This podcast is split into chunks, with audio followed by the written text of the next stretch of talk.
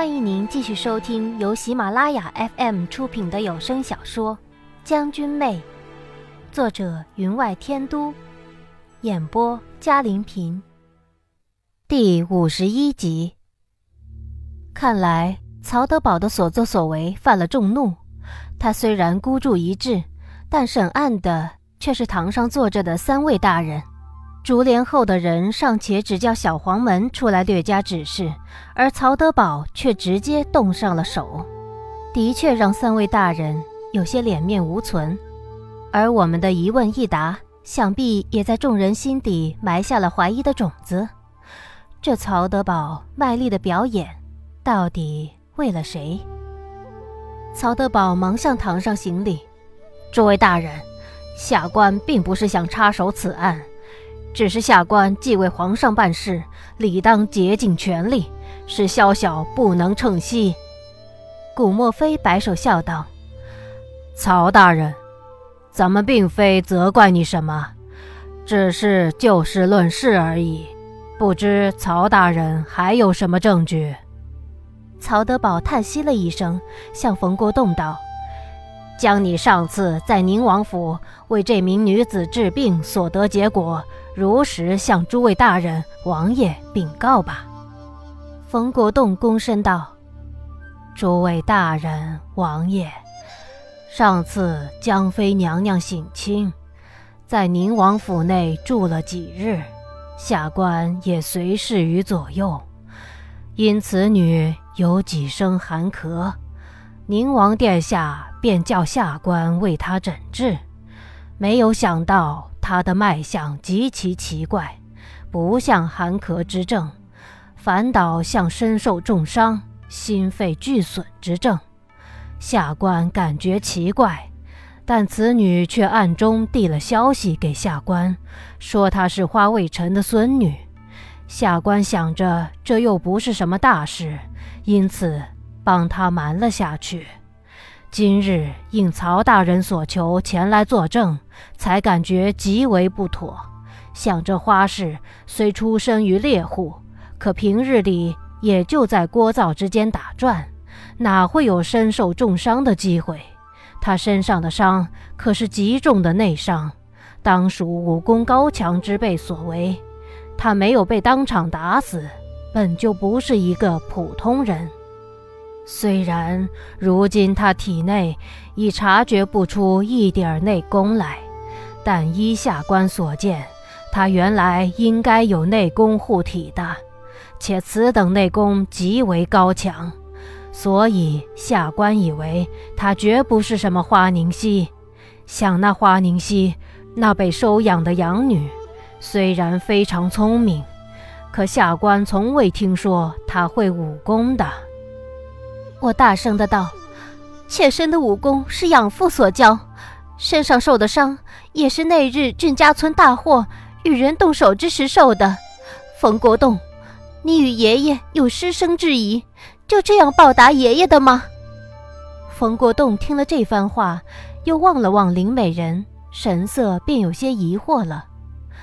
呃，下官只在花市少时见过他一面。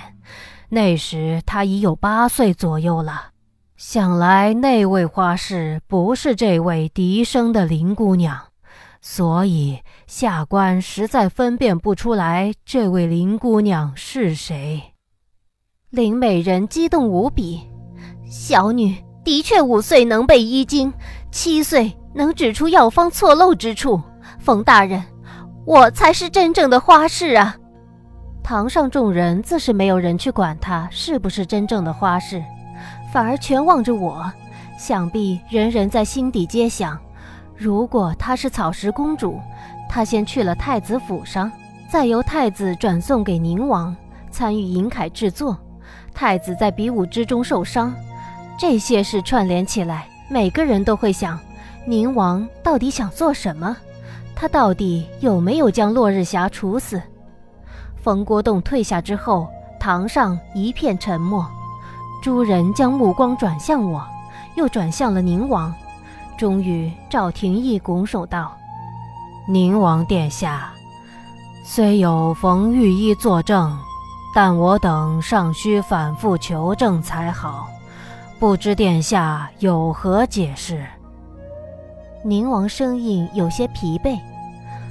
三位大人，本王所述皆为事实。这花凝溪是皇兄送至本王府内的，至于他的真实身份是谁，本王确实弄不太清楚。陈寒舍道。王爷就没有一点感觉他似曾相识？宁王苦笑道：“陈大人说的是那草石公主，他整日以面纱遮面，就算在草原上，也从未有人见过他的真面目。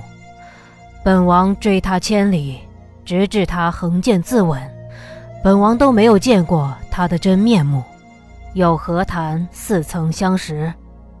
所有证据皆已列出，但样样都不能证实我是那草石公主，只能让众人心底产生巨大的怀疑。可我知道，曹德宝之流对付的并不是我，而是宁王，所以他不会在此事上纠缠，而是要提出更有力的证据证明，以求一举击倒宁王。我想。自宁王阴差阳错地被皇太后算计，娶了两位权冠之女之后，太子便整晚睡不着觉了吧？此次的受伤，终于让他倾全力出手。所以曹德宝微微一笑，向堂上三人拱手道：“三位大人，下官可否传唤另一位证人？”古墨飞向另两位大人望了望，见另两位大人默不作声。只得道：“可以。”坐在堂上的变成了官审之人，站在堂下的反而成了主审。想来这三位心里也不大舒服。曹德宝便道：“带那两位上来。”他的不客气让诸位皆有些惊讶。乌木齐更是抬眼望了他一眼，嘀咕道：“陛下也真奇怪。”何不选了这曹大人为主审？堂上三人离他很近，自然人人都听清。三位脸上的神色便有些讪讪的，不排除三人心底想着：曹德宝既然要出头，便让他出个头，反正这案也不好审。现成的替死鬼不要白不要。可真让人一口道出，却是人人脸上无光。一阵脚步声，凌乱嘈杂，夹杂着铁链在地上拖动的声音。堂内全是审案老手，自是听得出来，这证人是被铁链锁着拖了上来的。个个脸上露出异色，心想：莫非这证人是武功高强的江湖大盗不成？可等四个衙役拥着中间两位一大一小的犯人进门时，堂上之人大吃一惊。宁王更是倏地从座位上站起，厉声道：“曹德宝，你欺本王太甚！”铁链微移，在地上拖出刺耳的噪音。屋内的灯光朦胧而下，四名身穿黑色打底、土黄滚边的衙役，手扶描金腰刀，神色冷冷。可中间那位女子却是神色凄黄，纱裙扫地，玉镯从腕上滑下。轻轻敲着冰冷的铁链，如漆染的长发从额前掉下一缕，在如玉的面颊滑动。那个小女孩脸上却有泪痕，一双眼睛如鹿般惊慌。过大的铁链套在她的纤手上，让人几乎以为那铁链会脱了出来。梅夫人和媚月，他们果然将他们带来了。看来。他们如以往一样，一点疏漏之处都不愿意留下。夏侯商冷冷的道：“曹德宝，你擅入王府，将本王的内眷捉拿，眼里还有没有本王？还有没有皇家？”您正在收听的是由喜马拉雅 FM 出品的《将军妹》。曹德宝扑通一声跪下，先磕了三个响头。抬起头来的时候，额头已然青肿。他抬头道：“宁王殿下，并非下官不将王爷放在眼里，实在是兹事体大。下官为了王府安危、朝廷安危，才不得已出此下策，请容下官将前情一一道出，再请王爷治下官待人擅闯之罪。下官愿领其罪，毫无怨言。夏侯尚气得冷笑起来：“哼哼，好一个忠心为主的奴才！既然如此，本王便依法律。”当庭杖杀了你，你当毫无怨言。曹德宝额头冒出了冷汗，看来他不是不怕的，但一切皆已规划好。所谓箭在弦上，不得不发。他定是想得明白，他的靠山如果倒了，宁王不会放过他。但他可曾想到，夏侯尚在西江之时，曾怒斩数十名贪墨武将。其中就包括了他的远房舅舅，这样的人，如受侮辱，杀了再说，也是有的。话音未落，夏侯尚已身形一转，去了旁边行架上放置的一杆粗棍，举棍就向曹德宝打去。夏侯尚在西江因战神之名闻名天下，曹德宝虽为连弩营统领，但其名声基本可以忽略不计。再加上夏侯商的特殊身份，他哪敢还手？只得连滚带爬的勉强避过了这一仗。事情发生的突然，堂上三位大员犹自半张着嘴巴望着，忘了叫人拦着了。当然，是不是故意不叫人，这谁也弄不清楚。乌木齐则看得兴致勃勃，横扫千军。哎，曹大人，你得懒驴打滚才能避得过。嗯，长虹艳影，曹大人，你得四脚趴地才能勉强避过。哦，哎，曹大人，曹大人，您别往我这边躲啊！你存心害我不是？本王身上的伤才好了个七七八八呢。原来那曹德宝急中生智，借无处可躲，居然兜着乌木齐的布辇打起转来。如此一来，夏侯商为了不伤及无辜，下手多了些顾忌，让曹德宝避过了好几仗。可曹德宝的背上也受了好几仗，夏侯商下手极重，眼见曹德宝的嘴角都见血了。从夏侯商取杖打人，曹德宝绕着乌木齐躲避，不过冲杯茶的时间。直至此时，连后才有人冷声道：“商儿。”还不住手！三位大人则离了暗席，张开双手拦在两人中间。王爷，您消消气。啊，曹大人受到教训啦。啊，是啊，审案之后，王爷怎么处置他都行。曹德宝伏在地上喘着气道：“王爷，下官有罪，您等下官把话说完啊。”他如此一说，自是引得人人怀疑夏侯商莫不是故意以怒火为眼，行灭口之实。夏侯商目光冷冷的一扫，曹德宝再不敢多言。连后之人道：“商儿，容他将话说完。”古墨飞小心翼翼地上前，拿过了他手里的粗棍，道：“王爷。”您坐下，消消气，等案子审完了，您再请旨治他的罪。如此一说，曹德宝脸色越发白了，脸上却掠过一闪而过的狠厉。看来他也明白，今日若是扳不倒宁王，那日后他也没有好果子吃了。个人就坐之后，曹德宝这才从乌木齐的布辇后爬起身，走了出来。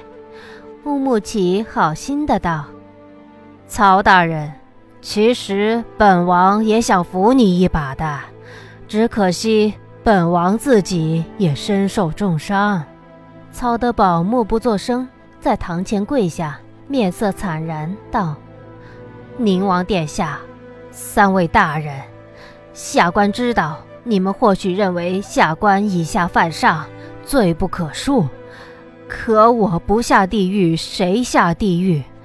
当下官得知这两位女子的身份之后，的确想过睁一只眼闭一只眼的。但司机王府的安危，下官实在不能不管。况且下官在西江属王爷统领，怎么能看着他蒙在鼓里？三位大人在堂上坐着，脸色虽然平静，可眼中都有些波澜不定。顾墨非叹道：“既然如此，曹大人，您便将前因后果讲清楚。”老臣想，宁王是讲理之人，不会责怪你的。顾墨非想是看出来了，夏侯商在堂前动手，表面上气愤难平，可并未开口要求释放那两名女子，顾墨非才敢如此下了定论。曹德宝站起身来，身体摇晃了两下，抹了抹嘴角的血迹，这才道。请容下官向诸位介绍这两名女子的真实身份。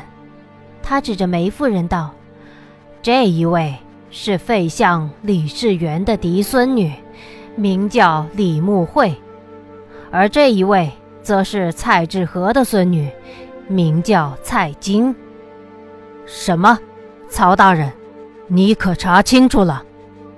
顾墨菲不由自主地站起身来。被赵廷义轻轻地拉了拉衣角，这才坐下。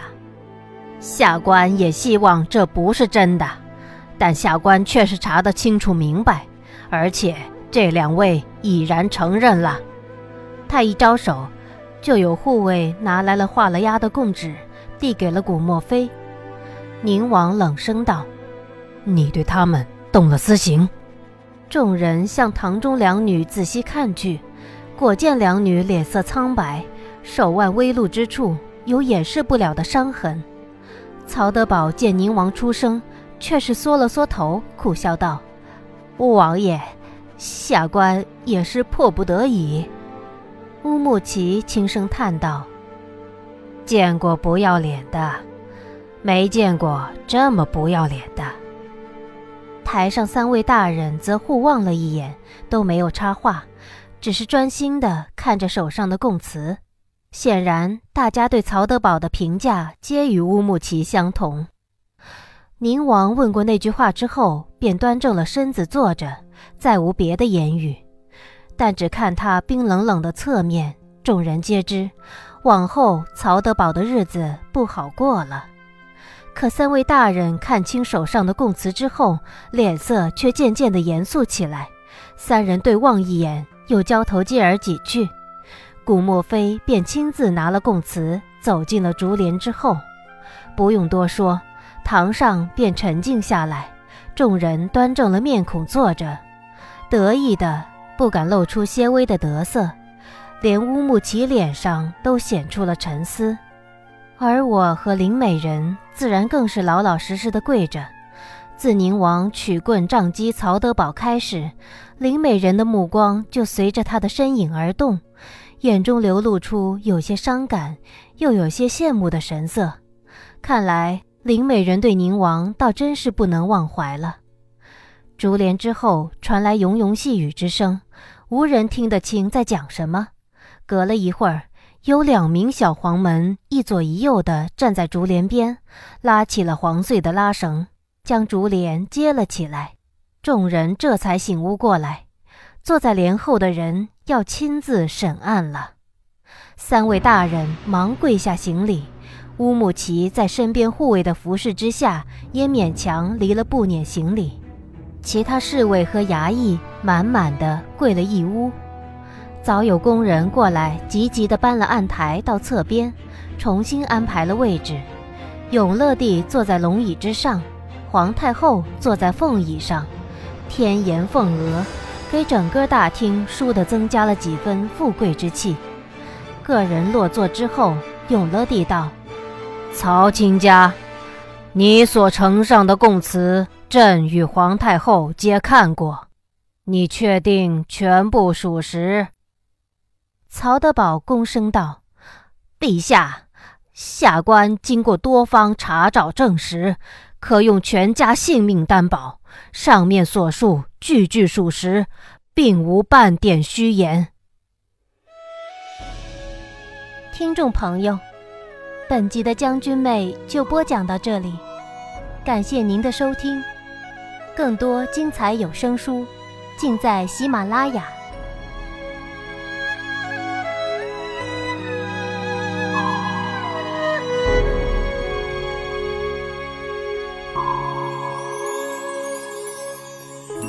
笑看世间痴人万千，白首同卷是难得见。